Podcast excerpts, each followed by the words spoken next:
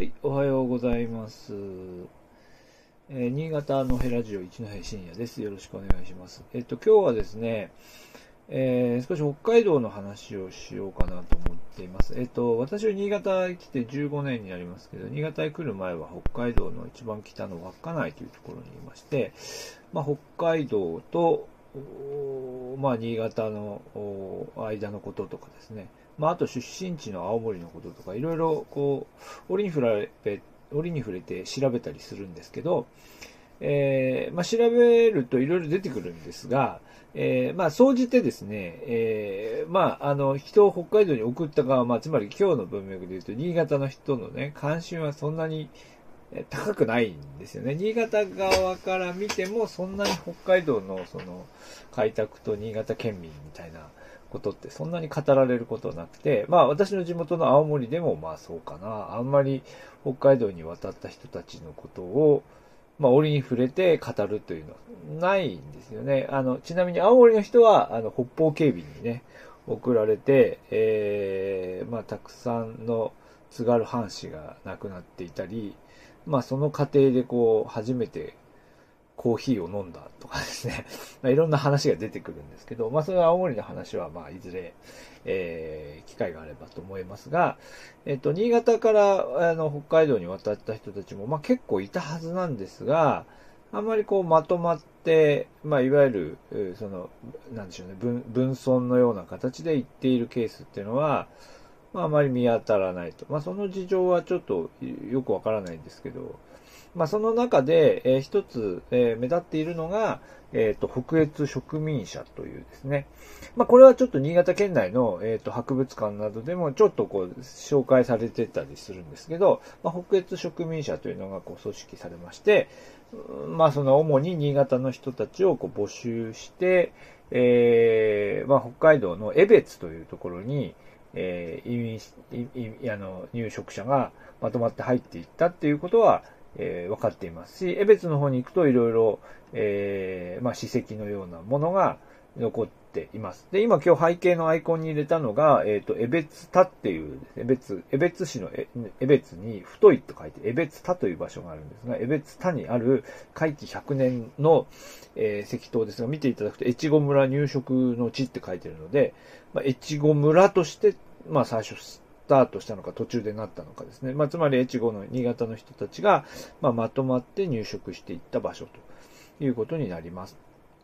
で、えーで、ここ周辺歩いてみるとですね、越後、越後会館っていうのがあって、まあ、こここの人たちはつまり新潟の出身だということを、えー明らかにしながら、まあ、明らかにしながらっていうか、まあそういうルーツの場所であるということを明らかにしつつ、えー暮らしているということだと思います。まあ今、江別市っていうのは、まあ、新潟、あの、江別市っていうのは新潟で言うとどこでしょうね。まあまあその、えっ、と、札幌市の隣の町という感じですので、な、なん、なんというか、あのーまあ、まあ、通、通勤圏という、札幌県内、札幌の、あの、都市圏内というような、えー場所、イメージの場所ですね。まあ、柴田とかですね、えーあたりでしょうかね。えーまあ、新潟で言うとそんなようなイメージの場所になりますが、えーまあ、しかし、え江別の、ここは要するに何もなかったところなんだと思いますね。ここに入っていきました。で、ここに入ってった人が、あの、まあ、要するに、新潟の人ですけど、えー、長岡の出身の人ですよね。大橋一蔵という人がいてですね。えー、まあ、この人いろんな経緯があって、えっ、と、士族の反乱の、あーなんだったっけ、萩の乱というのですね、萩の乱というのに参加をして、それで一度こう、ごっく、あの、あの、まあ、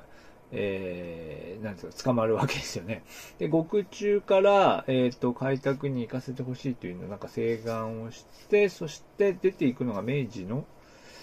明治の19年かな。要するに新潟に戻って、えーいろんな経緯があるんだけど、新潟で、えっ、と、まあ、開拓に行きたい人を募集して、そして、えーその人たちを、えっ、と、まあ、連れて、えー江別に入り、で、江別で、えー開拓をして、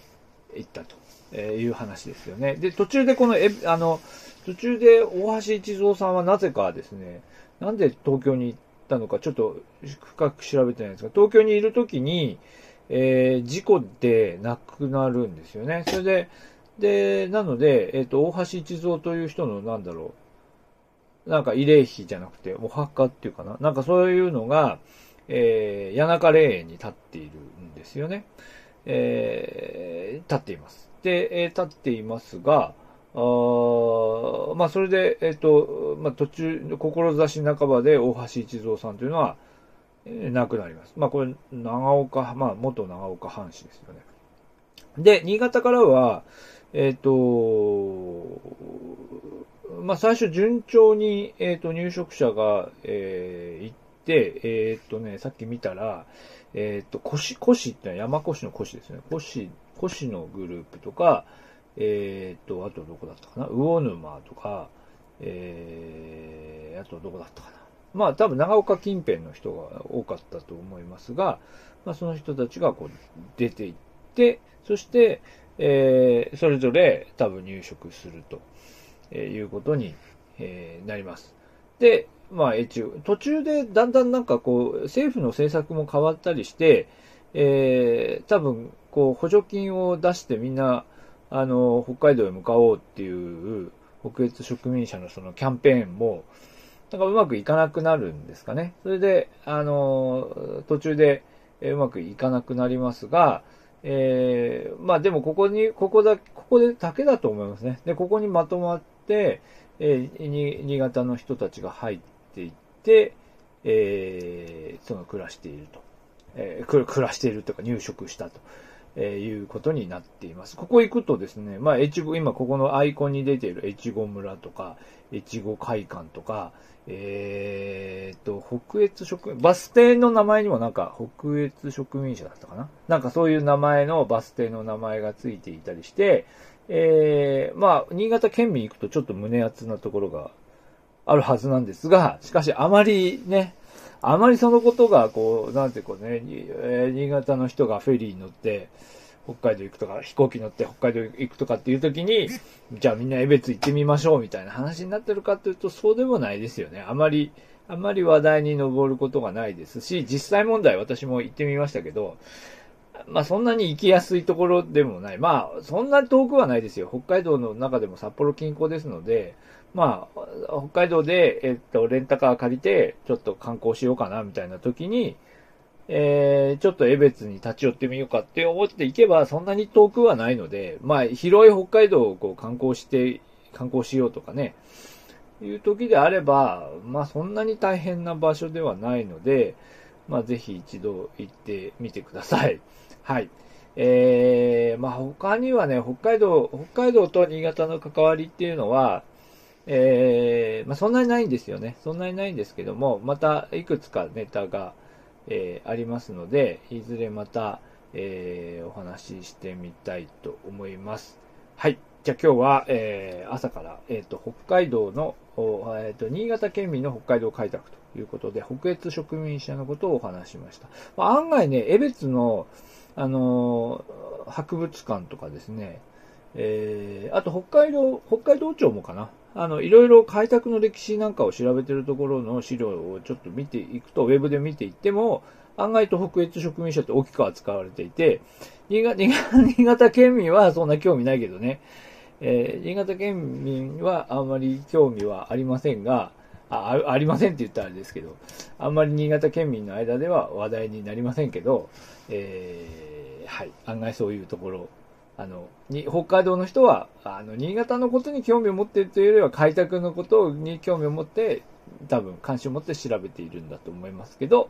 えー、出てきます。はい。今、何ですか？コメント。あ、エブリ。エブリってあれですよね。えー、赤レンガ工場跡で、あの、ちょっと、ちょっと今、あの、話題になっているところですかね。えー、はい。えー、そちらもぜひ行ってみてください。はい。というわけで、えっと、今日のニアンタのヘラジオここまでにしたいと思います。朝からお付き合いありがとうございました。